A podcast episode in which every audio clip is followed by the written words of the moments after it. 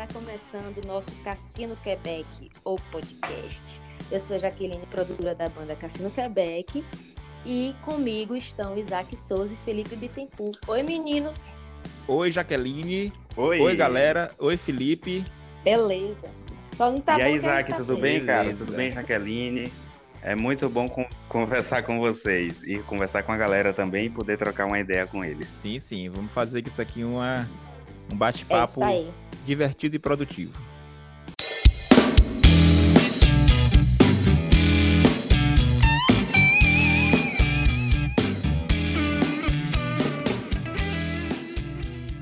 Mas vamos lá para o nosso tema de hoje, né? Hoje a gente vai falar sobre a música independente, né?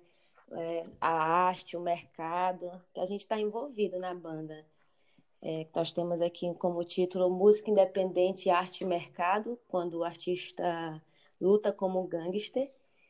E esse negócio de quando eu entrei na banda, né? E aí quando eu fui ver um dos objetivos da banda, eu eu não entendia muito bem, né? Eu só quando eu vi o termo música independente, eu só sabia que era algo que não dependia de alguma coisa. Mas o que significa mais ou menos esse negócio de música independente, Isaac? Conta um pouquinho aí como é que, o que está por trás desse universo. Sim, sim.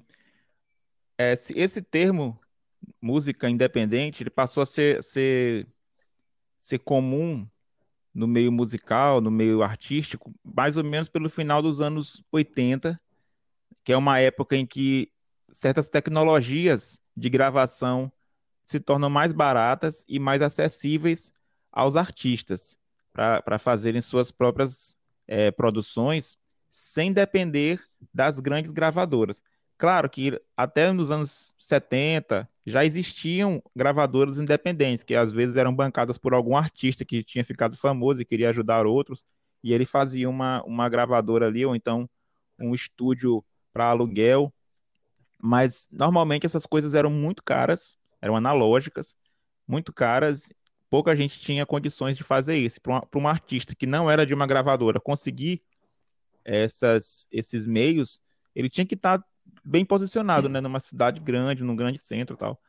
E mais ou menos por essa época aí dos anos 80, na, a segunda metade dos anos 80 e os anos 90, é, principalmente por causa da, das tecnologias digitais que começaram a se popularizar, tornou-se possível, tornou-se tornou mais pulverizada essa produção, né? O próprio artista fazer a sua música, gravar com seus recursos, né, e ele trabalhar é, em busca de, de, de, criar um público. Essa, essa música independente, ela tem uma relação também com o punk, sabe? Vocês sabem que o punk, ele, ele, a música, não só a música, o movimento punk, ele tem uma, uma ele, ele é um movimento político também, né?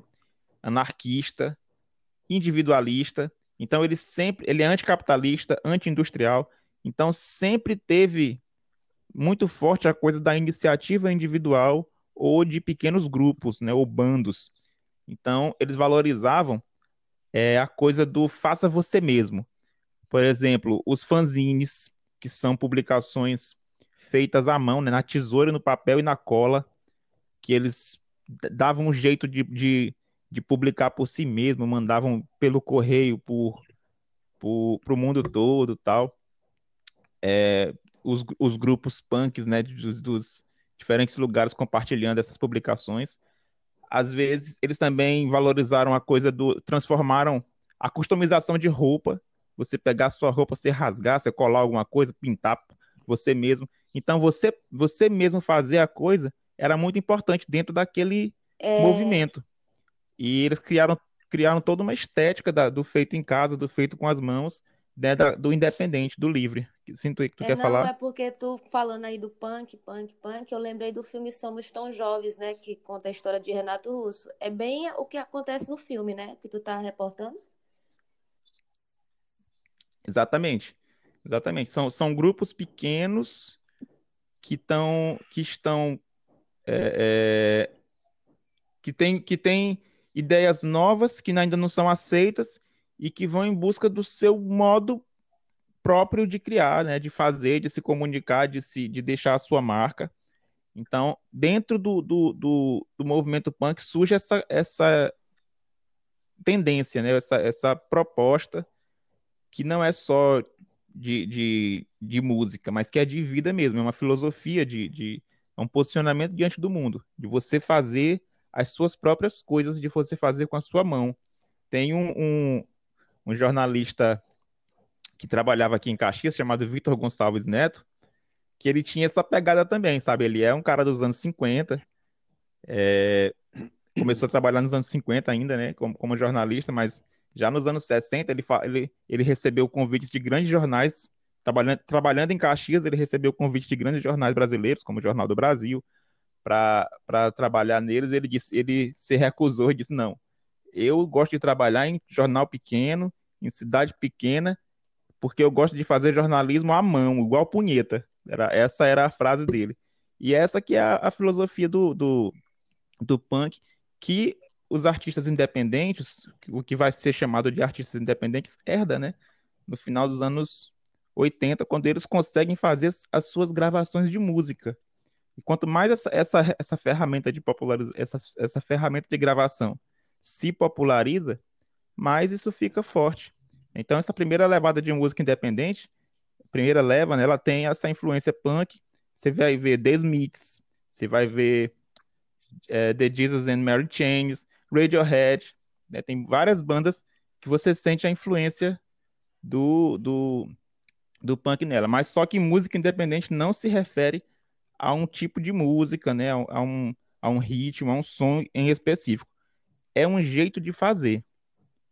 É a música feita por você, sem depender de uma empresa e principalmente sem depender de uma agenda da indústria fonográfica. Você sabe que a indústria trabalha com determinadas diretrizes que são dela, né? Eu quero vender tal tipo de música. E os artistas vão ter que fazer esse tipo de música que a indústria está interessada em vender. E, e na, a linha independente, não, ele vai fazer o tipo de música que está na cabeça do artista e ele vai brigar por aquilo, do jeito é, dele, né? Eu acho que assim é, é, mais do que música mesmo, né? Eu acho que o fato da, da pessoa se autoproduzir, ela tem que cuidar de mais coisas, sem ser só produzir a música, acaba que influenciando, criando esse cenário. Mas, Felipe, tu acha que esse, o fato de estar de tá agregando muitos elementos, sem ser só a música, é, esse, a música independente artística do que a música produzida na gravadora, que tem aquele objetivo de ir lá produzir a música em si, né, o fonograma e distribuir? É, eu, eu entendo que, nesse caso, a, a utilização desse mais artístico estaria ligada a, a uma criatividade a mais, né? para poder chegar lá aonde quem teve muito muito recurso é, né chegou então meio que é, é, um tanto desleal assim uma comparação né de um artista que já tem um contrato com a gravadora já tem o público dele já já tem uma ampla divulgação desse trabalho né? A agenda para shows é lotada e tal. Enquanto o artista independente, ele para chegar a esse patamar, ele precisa trabalhar, não, não sei nem se seria o dobro, né, para emplacar assim um, uma música no, no nível desse, de, de artistas de, de gravadora, né? É como se, imagino que esses dois tipos de artista, eles tivessem que fazer uma, uma corrida de mil metros, por exemplo, e o da gravadora ele já está na metade do caminho, enquanto o independente, ele, para alcançar o que já está na frente, ele precisa de é, trabalhar o dobro, né? Precisa correr o dobro e tal. Então, assim, para acho que para responder a pergunta, né, o acho que o, o artista independente que consegue emplacar um sucesso entre os artistas de, de dessas grandes gravadoras, ele além de um guerreiro é um gênio, é um cara que a música dele é uma obra-prima né? Por, por ter passado por muito mais dificuldade e chegar lá, né? Onde, é, onde me, os grandes meio estão. Que, pelo que eu entendi da, da tua concepção, que eu tinha pensado diferente, inclusive, mas ambos têm talento, né? Ambos têm essa coisa de, da magia, Exato. de criar e ter talento para isso. Só que um tem mais benefício, não é isso? É, É, e tem o, o, o lance também de que, assim, quando você, como eu falei na, na minha fala anterior, né, sobre uma agenda da indústria fonográfica, quando tu trabalha com uma empresa, então você tem que estar alinhado com aqueles objetivos dela e ela tem lá as suas fórmulas, né, de trabalho. Se, se tu, hoje, por exemplo, se tu olha o mercado brasileiro, o que domina o mercado brasileiro é o sertanejo, chamado sertanejo universitário. Se você ouve o sertanejo universitário, você, você percebe claramente que as músicas têm um determinado tipo de tema, né? São de, é um determinado tipo de timbre, timbre de instrumento, timbre de voz, tudo padronizado. Porque esse que é o, o, o, a prateleira que eles estão, né? É esse que é o padrão daquele, daquele rótulo. E quando você entra ali, você tem que seguir aqueles padrões para que a indústria te receba, te encaixe né, e te venda né, como, como produto de um, de um mercado, que é o mercado que, fonográfico. Na música independente, assim, e parece sim, que dentro das gravadoras tem uma pressão a mais, né? Eu acho que o cronograma deles é bem mais rígido. Você tem que estar produzindo. Eu sei que também aqui na, na música independente a gente tem que estar produzindo constantemente, mas eu acho que lá as datas são bem mais delimitadas, assim, bem mais precisas, né, para entregar o trabalho. sim. E por isso que você que, que existe as fórmulas. Porque é mais fácil você produzir. É uma linha de montagem, sabe? Fica... Tipo uma, uma, uma, uma fábrica de automóvel que vem passando aquele, aquelas peças Era e você vai só montando. Dá para faz, dá para você fazer música assim também, tipo jingle. Então, a fórmula tá pronta. Você vai usar os quatro acordes nessa sequência, tá? A batida é essa. Você só precisa montar, coloca um, um- na- não, não tem grandes desafios para você escrever letra, porque você já sabe quais são os, os assuntos, já sabe quais são os personagens. Vai ter o cara da- que vai sofrer, vai ter o cara que vai que não vai sofrer, vai terminar o relacionamento, ele vai para cachaça, sabe? As histórias já são contadas, você já sabe o que você tem que fazer. É só ir lá e montar uma, uma, uma peça nova e soltar, que vai ser consumida por dois meses, três meses. Enquanto isso, você já produziu outra e joga, entendeu? É uma linha de montagem. E na música independente, você tá à margem disso. Você não vai, você não precisa se, se, se orientar por esses, é, é, por esse método. Cada artista tem que criar o seu, né? E, e pode mostrar mais, digamos, autenticidade, mais personalidade, né, mais identidade do que quem está dentro de uma de um projeto, de um programa que é de, que é de uma indústria e não É, é necessariamente de um massa. artista. Eu tinha entendido assim por um viés diferente do comentário do Felipe e eu, eu achei muito produtivo, inclusive, porque assim, a, na minha concepção, a música assim artística, né?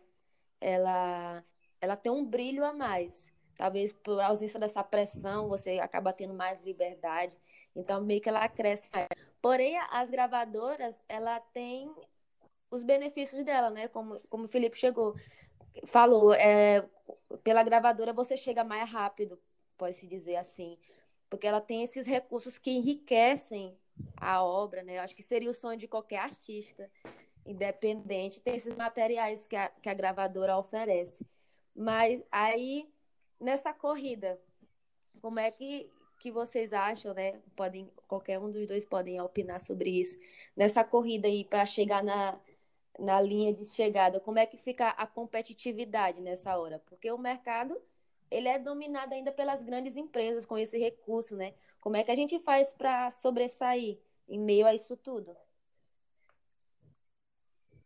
Eu acho que o Felipe falou a palavra, né? Criatividade. Eu, eu acrescento É, E Eu acho que é persistência, né? criatividade É, e teimosia, né? persistência. Vocês, vocês justamente. é, É, vocês vocês conhecem a minha. é um trabalho, Pode falar, Felipe. é um, é um trabalho assim que é, a gente tem mais dificuldade, né? Mas a gente vai construindo a nossa história de pouquinho em pouquinho, né? Então, assim, aos poucos a gente vai, vai cativando o nosso público, né? Eu acho que talvez um, um, o grande lance de se chegar, para quem almeja chegar às grandes gravadoras, é isso, né? Você tem um trabalho sólido e já ter o seu, seu público, né? Você consegue construir seu público, daqui a pouco vem a gravadora com uma proposta, né? Eu acredito que funcione basicamente assim. E esse, os artistas da, de, de, dessas grandes gravadoras, eles já têm esse público dele, né? E por conta disso, as agendas são lotadas e tal. Né? Se não tivessem, eh, certamente eles seriam artistas independentes, né? Estariam ainda nessa labuta e tal. E é, é basicamente e... assim que eu, que eu penso sobre isso. É, existe também o, os artistas que fazem o caminho inverso. Se a gente for olhar para a nossa realidade atual, pensando, por exemplo, no caso da Anitta, que a Anitta chegou a uma grande gravadora, grande distribuidora, e ela rompeu o contrato para assumir de vez o, o, a carreira dela como artista independente, porque isso coloca uma outra questão é, na cena, né? A gente falou agora há pouco do controle criativo, mas também tem o controle dos direitos, também tem o controle dos lucros, também tem o controle da, do, do fluxo de, de, de produção, né? Então, é, em vez de, de o artista que almejava estar numa grande gravadora, deixar a gravadora fazer o trabalho e ele ir lá e receber né, o prolabore dele, hoje existe essa outra ambição, que é do artista realmente não ser gravador, ele ser independente, ele ter controle de todos os seus processos, ele ter controle de todos os seus direitos, né, ele, ser, ele ser o seu próprio empresário, o seu próprio agente, o seu próprio gestor. Uhum. E tem que ser muito bom para gerir tudo isso, né, cara? É, tem que ser. Por isso que eu tem sou que... um, um, grande fã da, do trabalho da Anitta como artista independente. Eu acho ela fodona. É, e a gente vem falando, né, dessa construção da música independente, que é uma forma, de, a gente tem uma forma de falar, de, de, de passar a mensagem para o público diferente, né, do, do, da forma de, da, como a gravadora passa, né? A gente não tem muito essas fórmulas que as, que as gravadoras criam, e aí, posteriormente, a gente vai falar mais especificadamente sobre o nosso trabalho mesmo, o Cassino Quebec falando. Mas é, o que, que vocês acham, assim, em relacionado aos gêneros musicais? Vocês acham que a música independente ela já pode ser considerada um gênero? Ou um dia ela pode ser a vir um gênero?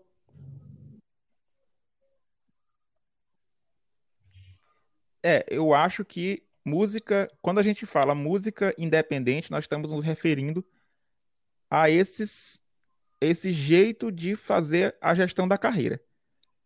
O artista que é o seu próprio produtor. Estamos falando de uma forma de trabalhar.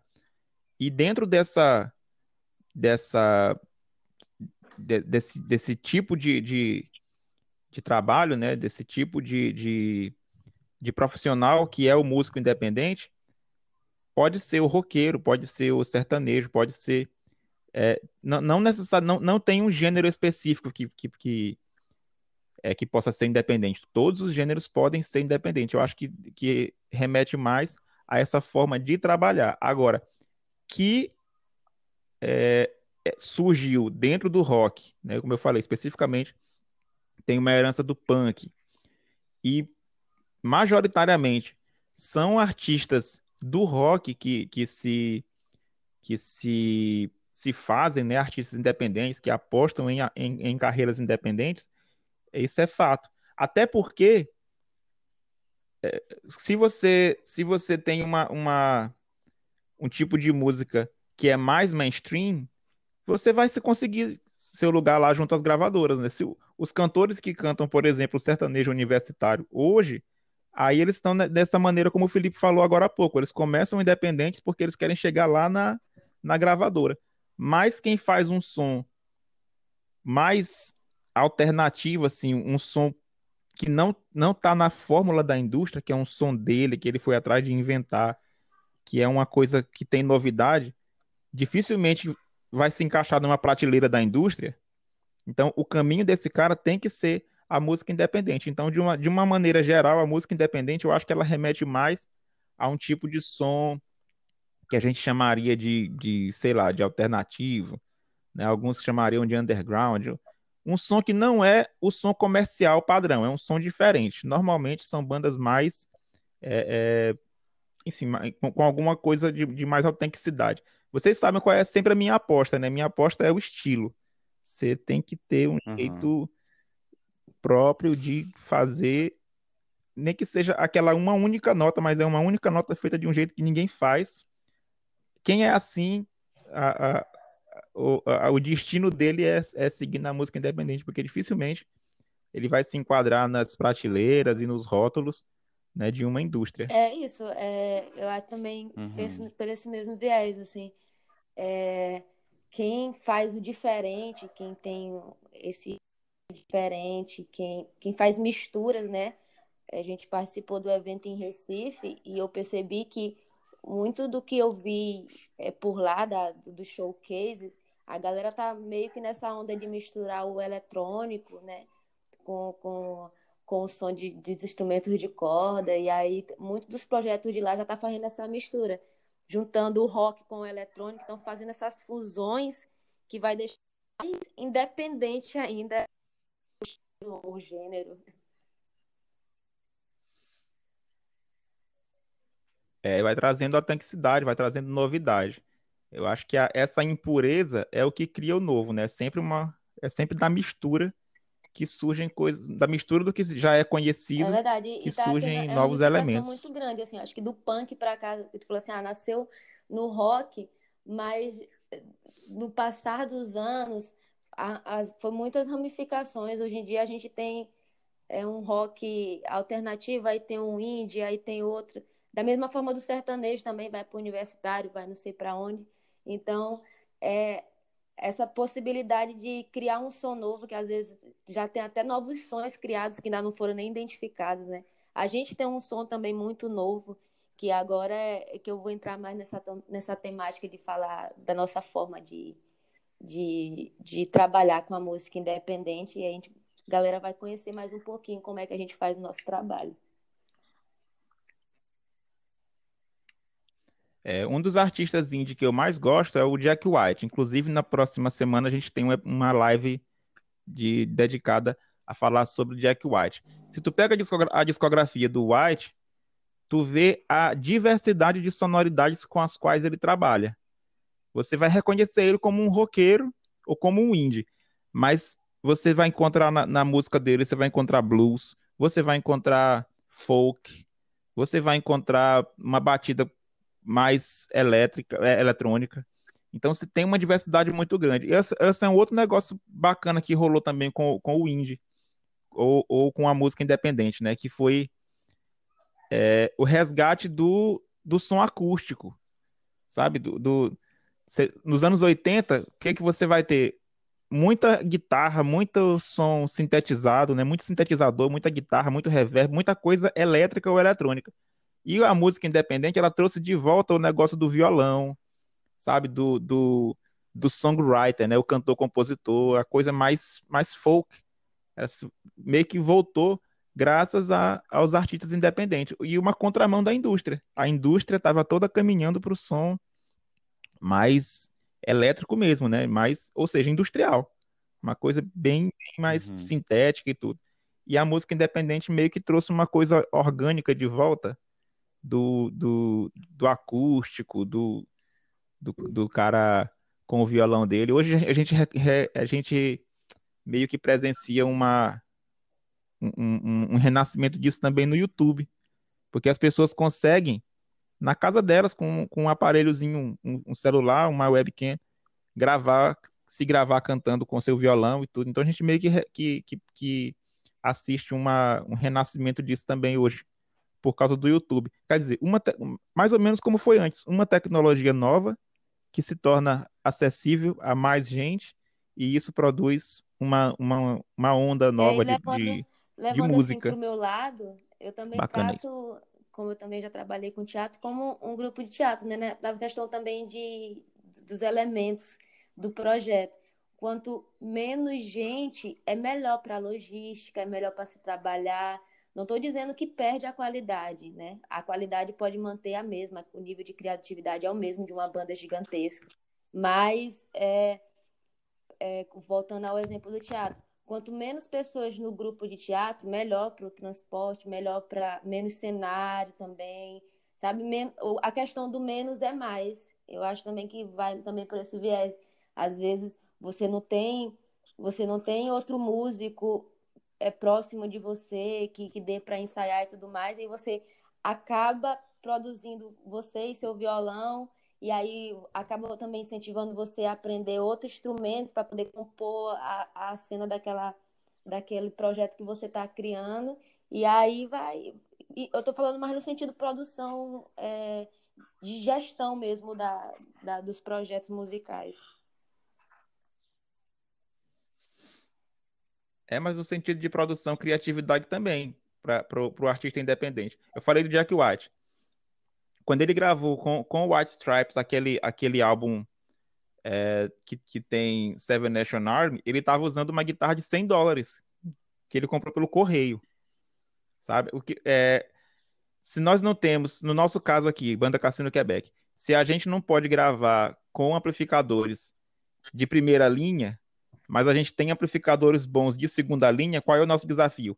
É usar esse recurso para fazer um som de primeira linha. Então, nosso negócio é sempre isso: é, é tirar o máximo possível do mínimo que a gente tem à mão.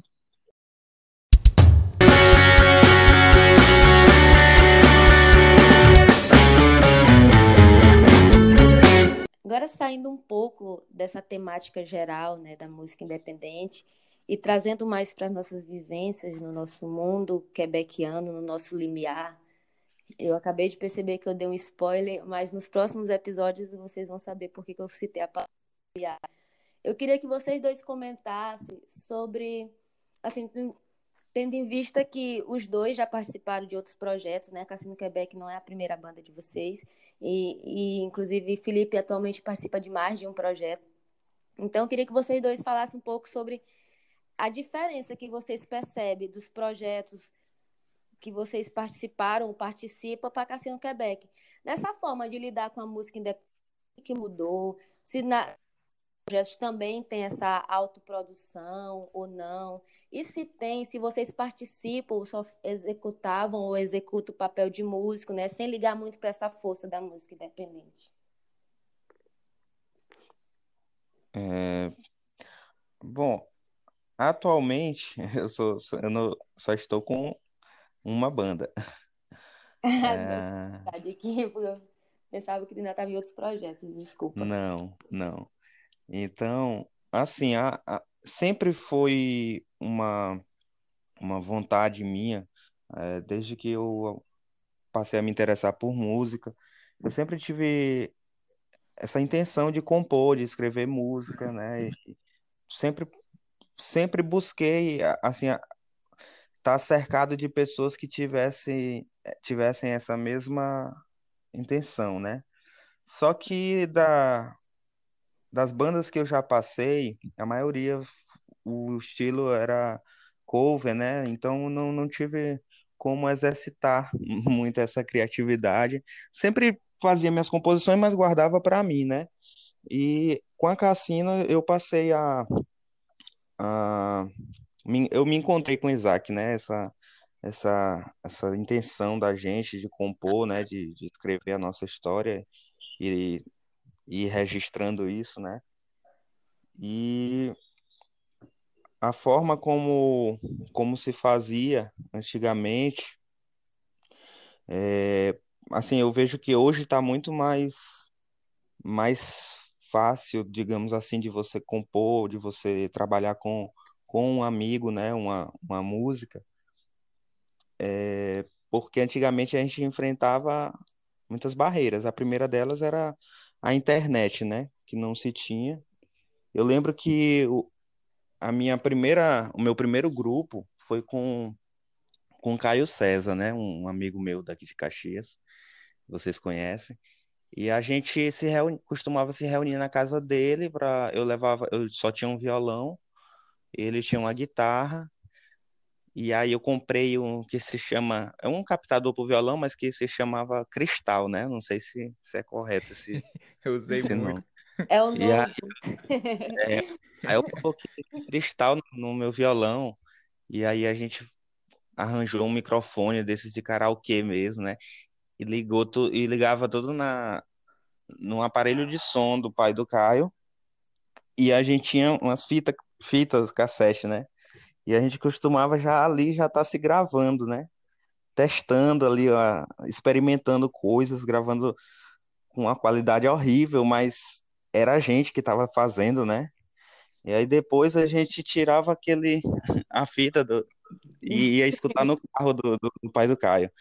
A gente colocava no toca-fita e, cara, isso era demais. A gente tá ouvindo o que, o que a gente tinha feito, né? E cheio de erro e tudo, e a gente ainda na, aprendendo a tocar, né? Sem muita noção, violão desafinado. E... Mas é, é, o massa era aquilo, a gente tava se ouvindo, né? Então. Tava o... fazendo. Já tava produzindo, era, era uma, né? Acho que uhum. poucas, talvez, eu não sei se na época já existia o, os artistas que olhavam para esse lado, né, de, de se gravar, se compor. E... Mas enfim, a gente fazia isso. E hoje em dia tá tudo tão fácil, né, cara? A gente pode, eu, eu aqui posso compor aqui uma melodia, enviar pelo, pelo WhatsApp para um amigo, para o Isaac, e aí daqui a pouco ele retorna com a letra e a, e a música hoje está sem barreiras, né? A gente Por tem que. Tecnologia. É, já ia falar isso, a gente tem que agradecer muito a tecnologia, né? Por, por, tá facilitou muito a, a, vida da, da gente que somos independentes. É, é. abre possibilidades. É até, e até essa questão da tecnologia também é interessante, num ponto que o, que o Isaac citou, né? Que assim, a, a as bandas que têm contratos com grandes gravadoras, eles quando vão para um estúdio, o estúdio é de primeira linha, tem uns equipamentos de, de, equipamentos top, né, de linha, e a gente tem ao nosso favor, não que eles não tenham, né, eles têm, mas a gente pode usar de uma tecnologia que faça, além do, da, de ter que tirar o máximo do nosso equipamento, a gente também tem a facilidade de, de, de, de programas, né, softwares que po, po, podem melhorar também essa qualidade para que a gente chegue né, a um nível decente ali de, de digo de, de qualidade musical, né? É. é no nosso caso é quanto é o, o a aplicação de inteligência para otimizar os nossos resultados, né? Sempre é sempre assim que a gente deve pensar. No, no meu caso, como eu comecei a tocar, eu tive muita sorte de ter começado a, de quando de que quando eu comecei a tocar, eu estava numa igreja, então desde o começo eu também toquei com amigos, né? Eu acho que é a coisa mais importante para um, a formação de um, de um músico é ele não tocar sozinho sempre, ele ter alguém para dividir ali o, o, o som com ele, para fazer som junto, né? Porque um ensina o outro, porque eles porque aprende a tocar em grupo, né? Porque aprende a ouvir melhor. Eu lembro que a primeira vez que eu toquei com o violão plugado foi a sensação mais estranha do mundo, porque eu era acostumado a tocar com meu violão e sentir o som dele e ouvir bem ali pertinho de mim, né? encostado no meu corpo. E quando eu toquei com aquele violão, que o som saiu lá na caixa, o som saiu a uns, uns metros de distância de mim, assim, uma sensação absurda, horrível de, de, de estranhamento. Mas é, também muito cedo é uma coisa com a que eu me acostumei a tocar com instrumentos plugados, a tocar ouvindo o som dos colegas que estavam tocar com banda, né? Isso fez muita diferença. Meu primeiro projeto, a primeira banda de, da qual eu fiz parte, era uma banda de reggae gospel lá em Codó, chamada Banda Jaspe. Eu tinha 15 anos, 16 anos talvez. E nós já gravamos um EPzinho com duas músicas autorais. Gravamos no MD, quem fez a gravação foi o DJ Laev, que era daqui de Caxias, da Ultrassom. E a gente fez a gravação desses, dessas duas músicas lá, um, um reggae e uma baladinha. Então, desde o, desde o começo, eu também tenho essa, esse negócio de compor e de gravar, né? De querer fazer música própria, né? De, de não... Isaac, eu acabei que no desenrolar da tua conversa eu também lembrei de algo que eu não poderia deixar passar. É, sobre bandas também que, que eu já passei que a gente é, focou essa questão de, do, da composição, né? E aí é por. Eu, eu tive a, a minha primeira banda, foi uma banda de metal, né? Que inicialmente se chamava Mordred, de, depois passou a, a se chamar Artorius. E nessa banda a gente também trabalhava com composição, né? Era dentro do nosso estilo e, e foi uma época que uhum. a, que a cidade ela tinha um movimento underground e não só a nossa banda, mas outras que vinham surgindo. E a gente sempre trabalhou pensando em, em, em músicas, né? Compor a nossa própria música. E a, as dificuldades que a gente enfrentava, assim, tipo, aproveitava a oportunidade se é, com, com algum amigo que tinha um computador e pudesse fazer a gravação. Então a gente, a gente fazia algo bem amador mesmo, sabe? Uhum. E aí a primeira vez que a gente conseguiu é, é, gravar em um estúdio foi depois de, de ter é, juntado aí uma grana pedindo patrocínio, né? Principalmente por, por pessoal da família do Denis, pessoal da, das óticas e tudo. Aí conseguiu levantar grana, a gente foi para um estúdio, e a, aquilo ali foi assim uma realização de um sonho. Eu me, eu me sentia como, como se fosse o David Gilmour da, da época, sabe? Gravando o, o, Dark Side of the Moon. Isso no estúdio. Aqui, Essa minha primeira gravação foi era assim, ó. Era um microfone no meio da sala e os instrumentos todos ao redor e a gente tocando todo mundo junto, sabe? Não tem que só capturando o som do ar completo assim, mas foi muito bacana. Minha segunda banda também foi gospel e também a gente gravou um, um, um álbum de, de 11 músicas, né? 10 eram autorais. Então tem essa, essa verve aí desde de, de muito cedo.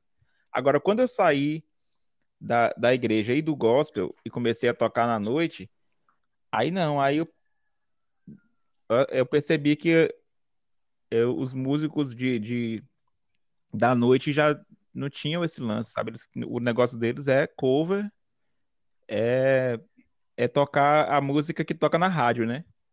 É, é o entretenimento, né? Exatamente. o público. Tem a ver com, com, com o lugar que se está, né? Você está tocando na noite, na, na, na, festa, com pessoas que estão ali, não exatamente para te ver, elas estão ali para beber, elas estão ali para encontrar alguém, elas estão ali para passar um tempo né? E elas querem ouvir já um, uma coisa que elas já conheçam, que elas já já têm alguma intimidade com aquilo, que já tem alguma história para elas.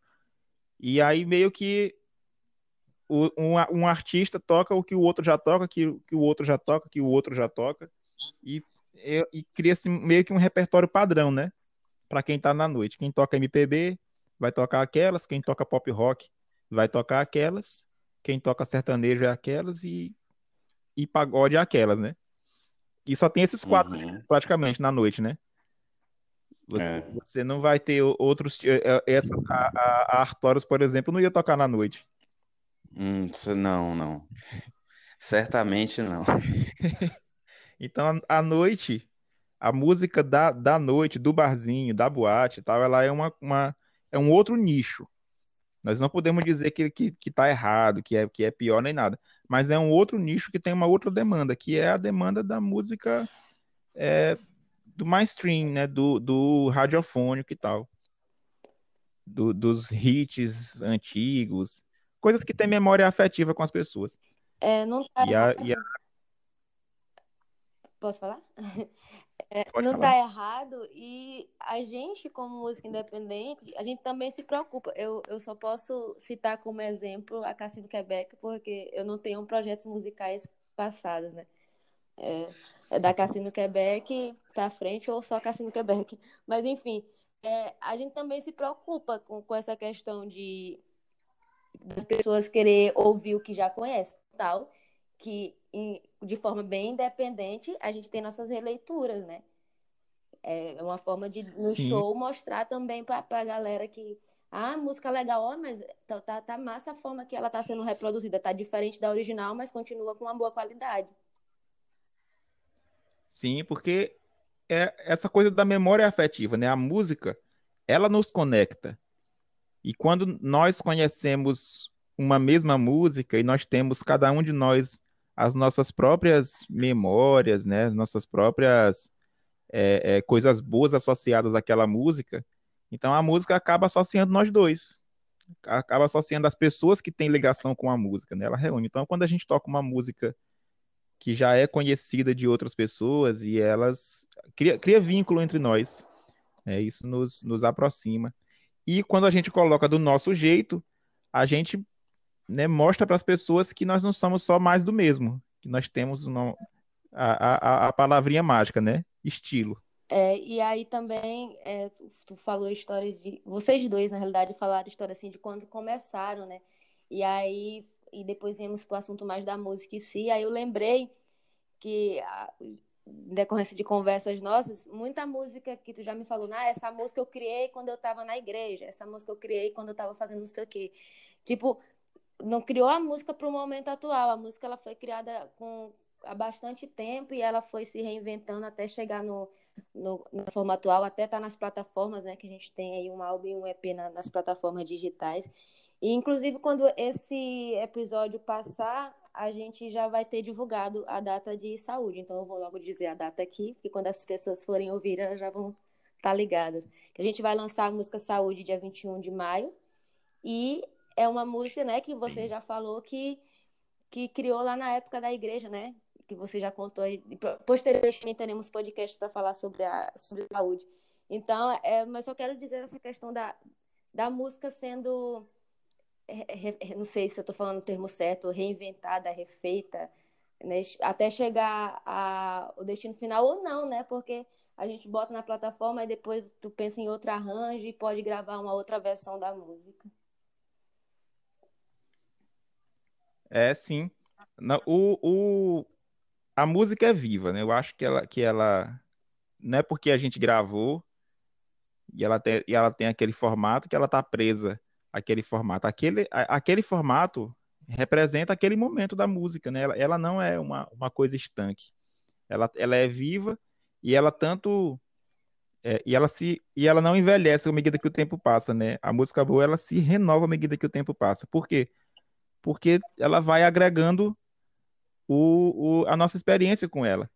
Muitas músicas nossas, é, tanto minhas quanto do Felipe, quando a gente traz para a banda, ela, ela se torna diferente do que nós pensamos que ela seria quando a gente começou a escrever, né? Quando, como, quando a gente escreveu.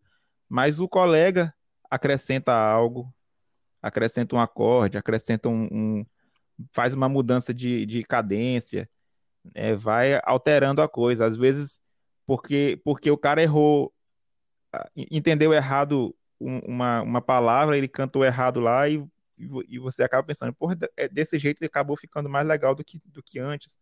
E a música vai ganhando, né? Novas, novas energias, enfim. A música se recria. É, e a gente está falando aqui já de, já entramos meio que no assunto de, de criar música, né? De, de criar é, da parte de criação. Eu queria que até os dois pudessem comentar, ou vocês fiquem, fiquem à vontade, para falar sobre essa parte né, de, de, criação. Afetou algo? Né? Vocês, os dois é, são compositores, os dois criam, né? E estamos nesse mundo da música independente.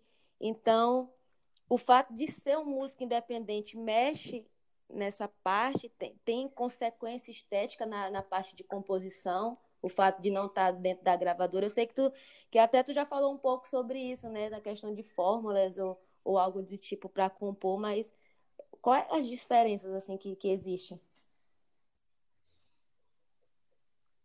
Vai lá, Felipe. Hum, bem, eu, eu acho que a diferença é que é, a gente, quando vem com, com uma música, como o Isaac acabou de, de falar, a gente apresenta para a banda e aí cada um dá a sua ideia, né? E a gente, às vezes, pelo fato. Por testar tocando junto, acaba que a gente descobre algo que nem quem, quem escreveu, né? Aí, às vezes, nem quem está dando um, uma sugestão de mudança poderia prever algo que já está rolando no que está sendo tocado, né?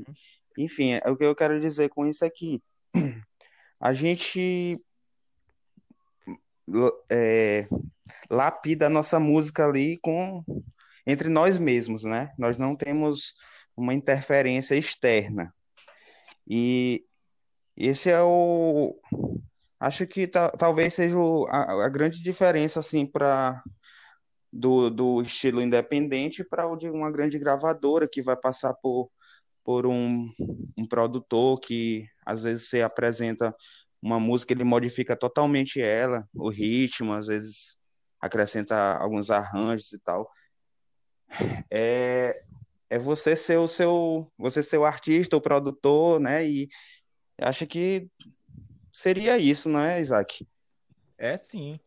Né, principalmente no nosso caso aqui, que, que assim, uma das coisas que mais me dá prazer na criação da música é essa essa metamorfose que ela passa à medida que a gente toca. Porque eu uhum. sinto que realmente a, a música está viva, né? E eu sinto que o nosso encontro ele não é infértil. Eu sinto que o nosso encontro ele ele é criativo. A gente não, não, se, não se, se não pega os nossos instrumentos e executa um negócio. Uma, uma, é, uma coisa que já está pronta, né? Só chega lá e, e, reproduz, como se a gente fosse um, um, uma jukebox. A gente se junta, se conecta, joga o nosso som um para o outro, joga as, as nossas nossos pensamentos uns para os outros e aquilo cria música na hora. Então, isso, isso para mim é uma das coisas mais impressionantes, uma das coisas mais. Isso não, não acontece, não, não vai rolar com qualquer músico, sabe? Não, não é. Tem que ter química, tem que ter é, é, conexão ali, e, e, eu acho isso assim, uma coisa mágica da, da, do nosso trabalho né, na banda Cassino Quebec é, muitas, muitas das, às vezes quando eu vejo a, as nossos, os nossos vídeos, eu vejo as nossas gravações, eu tenho a impressão de que a gente fez uma música nova na hora lá com, com, com algumas, algumas das nossas interpretações, sabe? Eu tenho a impressão que a gente compôs algo no palco. Então eu acho isso, eu acho isso extraordinário. Eu acho isso fantástico. E, e de certa forma isso é uma coisa que a gente, pelo fato de da filosofia que está por trás, né, da, da, do nosso trabalho, é, é, não seria possível de outra maneira. Porque nós somos, de fato, uma banda em busca da criação. Nós somos, de fato, uma banda em busca da novidade, em busca do, de, uma, de, um, de um jeito próprio né, de, de estar no, no mundo, de estar no mercado, de ser visto, de se, de, de se encontrar com as pessoas. Então, essa é uma das coisas mais é, é, mais satisfatórias, assim, para mim, sabe? É, por isso que eu gosto de trabalhar com vocês. com a Cassino Quebec inteira, né? Porque a Cassino Quebec tem outros personagens também. É, e esse, isso, o fato, sim, o fato de ser uma.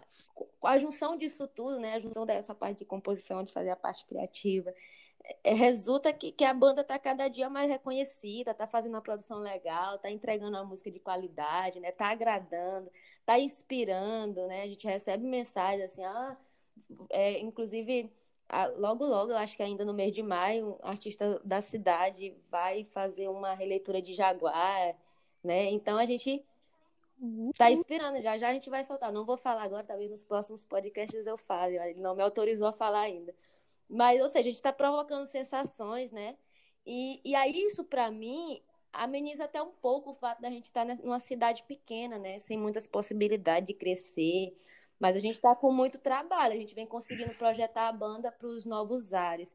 Mas para vocês, assim, como é assim, ser um músico independente em Caxias? E vamos, a gente ignora um pouco o cenário atual, né? Essa temida quarentena, a gente vai falar dela posteriormente. Mas partindo do cotidiano regular da gente, como é ser uma banda independente em Caxias?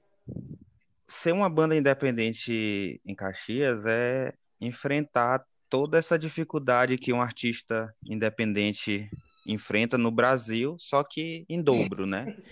E aí, se o artista independente do Brasil ele já enfrenta o dobro de dificuldade do artista da gravadora, é, digamos que nosso, nossa dificuldade seja o dobro do dobro, é. né? Mas brincadeiras, brincadeiras à parte, é, eu, eu me sinto muito feliz e, e orgulhoso da, da história que a gente está construindo aqui na cidade, né?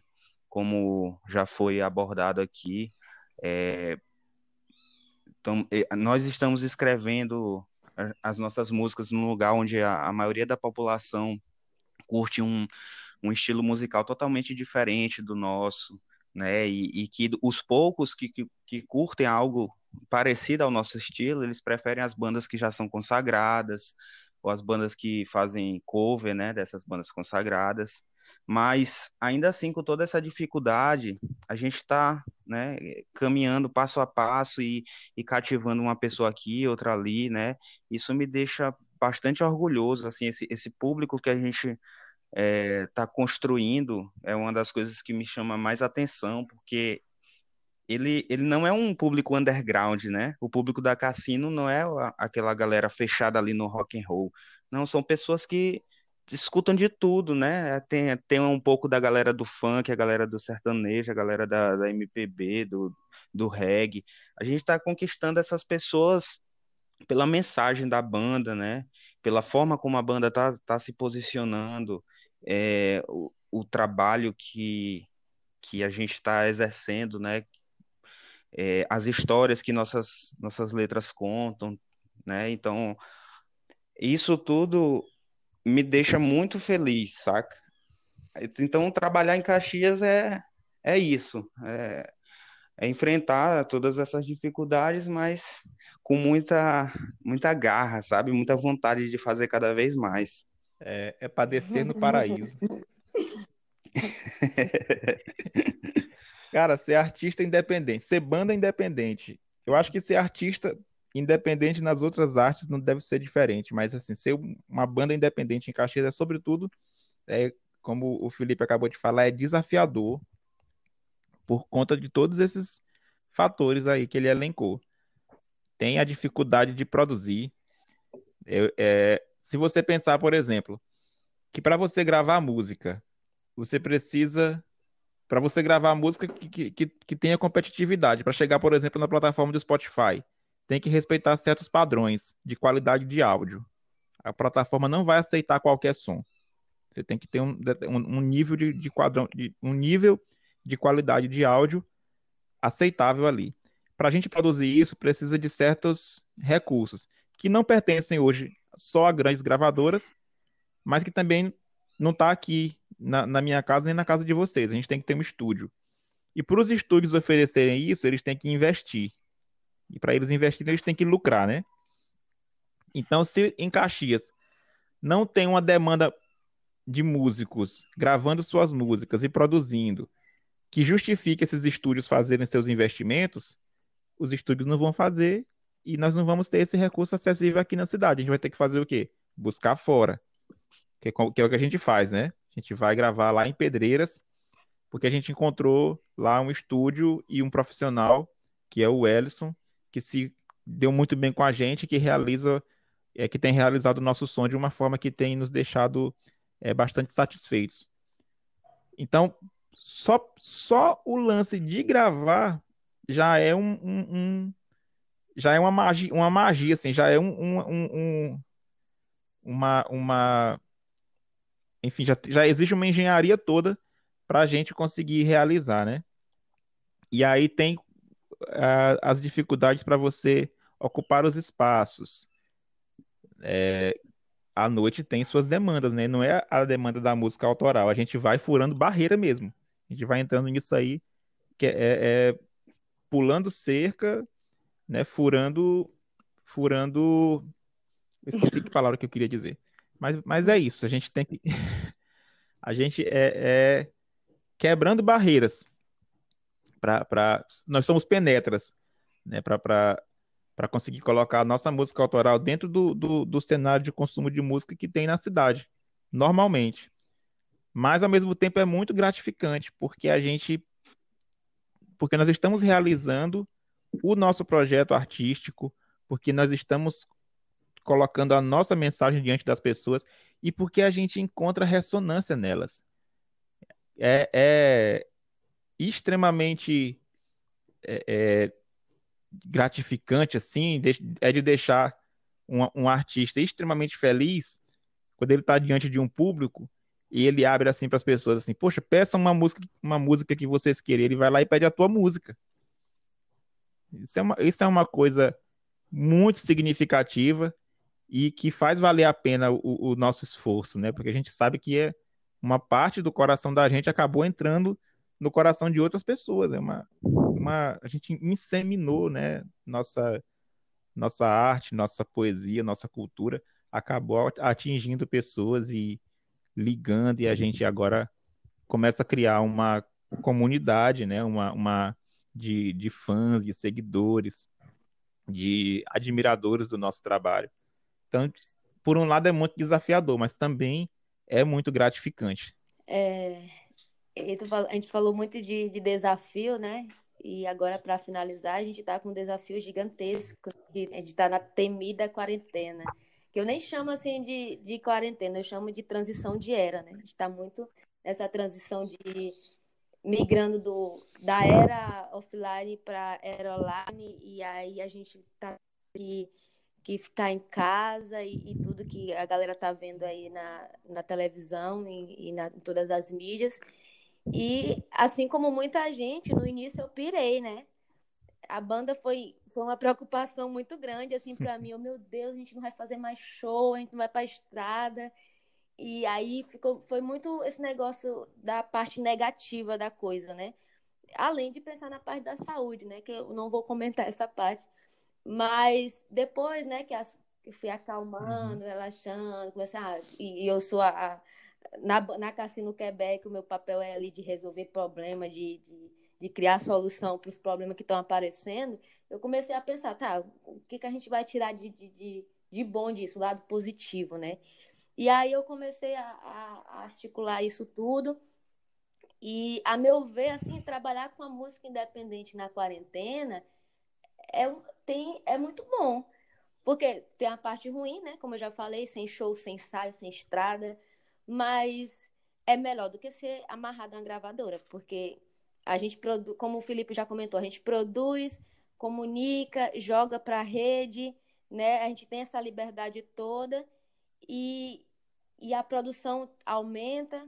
A gente está aumentando a, a, produção, assim, Isaac está compondo mais, a gente está produzindo mais, a gente está tendo mais tempo para isso, né? Apesar que eu também estou trabalhando no home office, Felipe está trabalhando no home office, Isaac também está trabalhando no home office e nos outros trabalhos, mas a gente uhum. acaba tendo um tempinho a mais para o trabalho, né? E aí, quando eu penso também no, no, futuro, né? Quando isso tudo acabar, a galera já vai ter consumido muito as, as nossas músicas e a gente, a nossa letra vai estar na ponta da língua das pessoas, a gente já vai estar famoso.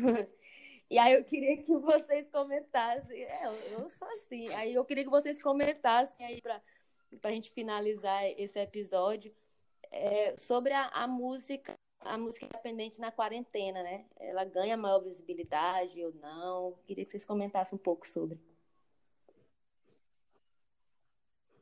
No, no começo da coisa toda, a minha percepção foi, foi meio que essa, assim.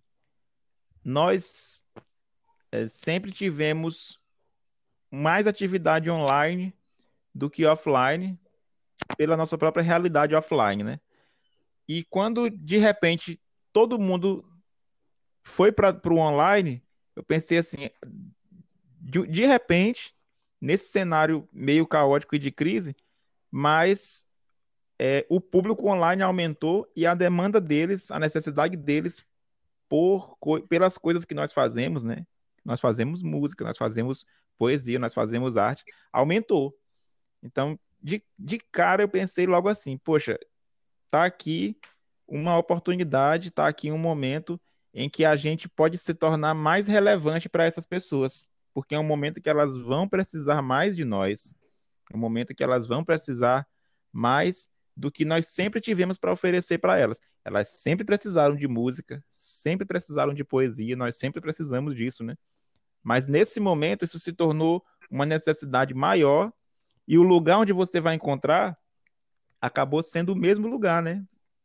O, o online, é, porque as pessoas estão ou deveriam estar, né, pelo menos a maioria delas, isoladas, né, em suas casas e tudo. Então, eu, eu a minha percepção logo de cara foi essa.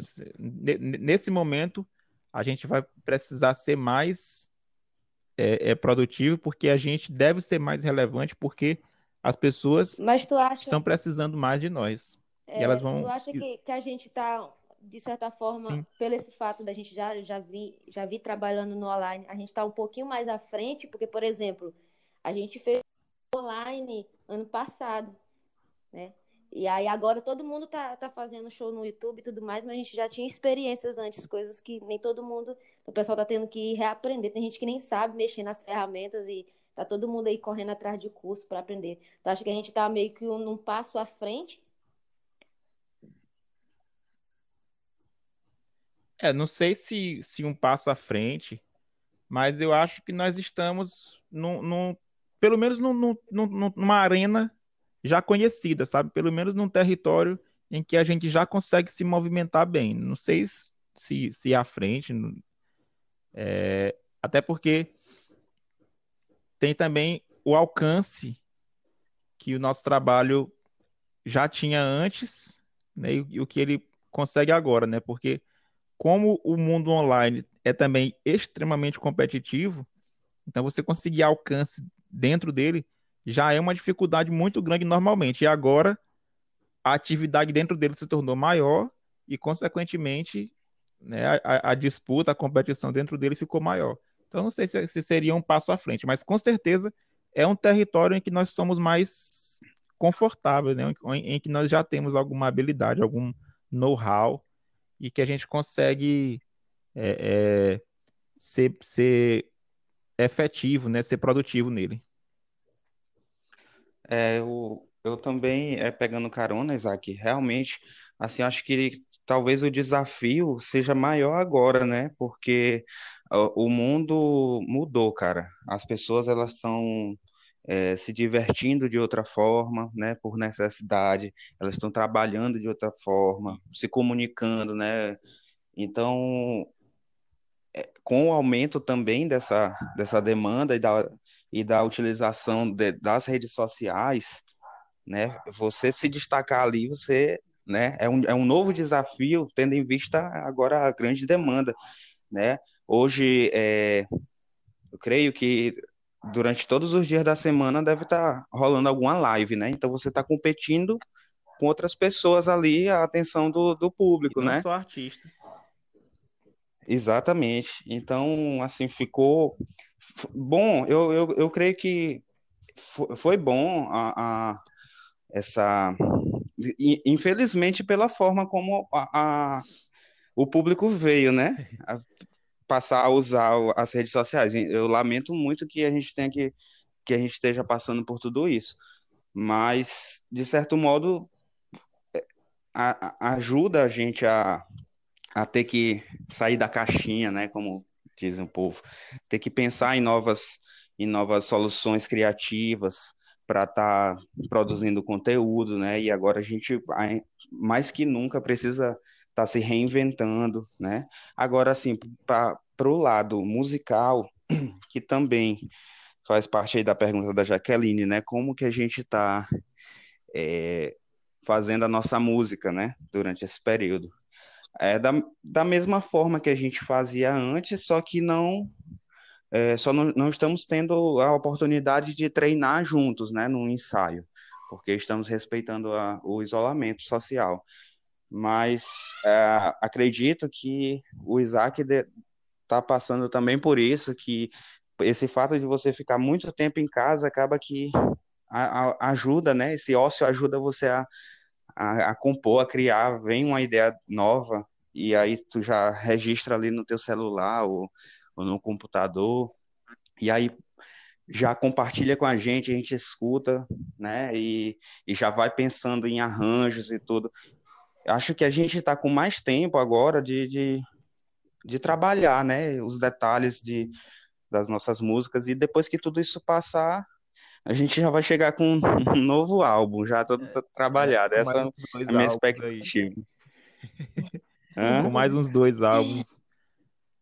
Com é, certeza. A, a, com certeza que esse ele aumenta a nossa produção. Por exemplo, eu, eu fiz Todo Mundo Quer Ser Deus em parceria com o Renato. A primeira vez, a primeira versão que eu fiz, a primeira musicalização que eu fiz para aquele poema foi em 2007. Depois eu fiz uma em 2013. E depois a gente fez aquela, que é a que a gente gravou com a banda, né? O Bluesão. Uhum. Aquilo foi em 2017, foi há três anos. E desde então ele não tinha me passado nenhum texto novo para musicalizar. E nesses últimos dias ele já me passou três. Olha aí. Então, eu já tô, então, além das músicas que eu mesmo escrevo, né? Porque eu tenho muito mais tempo próximo do violão, porque eu tô também ouvindo mais música do que antes eu podia ouvir. Ainda tem essas coisas, né? A, a, parceria com ele se, se, tornou mais produtiva porque ele se tornou mais produtivo, porque ele tá em casa mais tempo, senta lá com o caderninho dele, faz a poesia, aí me manda, ei, Bardo, faz uma música aí. E aí eu faço, mando para ele, mostro para vocês logo no grupo, na hora que eu faço. E aí, galera, fiz uma música aqui, ó. Então, isso também aumenta a nossa, nossa produção, né? E com certeza que no, no, no como, como diz o poeta, né? Flores nascem no asfalto. Então, pode ser que, que esse, esse momento é de crise tudo, mas a gente vai ter que tirar os nossos melhores frutos dele, né? Então é isso, galera. Isso. Esse foi o nosso primeiro episódio de uma série bem legal e divertida que a gente vai abordar temas como esse, né, da música independente, sobre a nossa rotina, sobre as nossas músicas, né, sobre o futuro da música. E e eu não sei mais o que falar. E aí é com vocês. e eu quero só agradecer você, Jaqueline, agradecer Felipe, saudade, saudade de vocês. Beijo. Agradecer o pessoal que escutou, dizer que nós estamos. Saudade sim do beijo do amor. Nós estamos gravando cada um na sua casa, viu? Isso aqui é um encontro virtual. É... O... Agradecer a presença também do do Shaik, né? O cachorro do Felipe, que participou do... da gravação do episódio. Os gatinhos aqui também participaram, então. Nossos mascotes. vocês, vocês. Isso. É Exatamente. a, a galera entende. A galera entende. A gente tá fazendo é, é verdade. É verdade, ela tem toda razão. É, é isso aí, eu também gostei da, dessa primeira experiência, né? Vamos levar em frente. Achei muito bacana compartilhar essas ideias com vocês e passar isso ao público que ficou até aqui ouvindo a gente, né? E é isso aí. Até a, até a próxima reforço os pedidos aí das autoridades de saúde, fique em casa, né? Se você precisar sair, tome uh, os cuidados, né? Para que não, não adquira a doença, que é algo que não é só a sua saúde, né? Que está em jogo, mas a saúde de muita gente, muita pessoa importante para é, você. Então, saúde, vamos ter zelo, né, com isso. saúde para você. Saúde.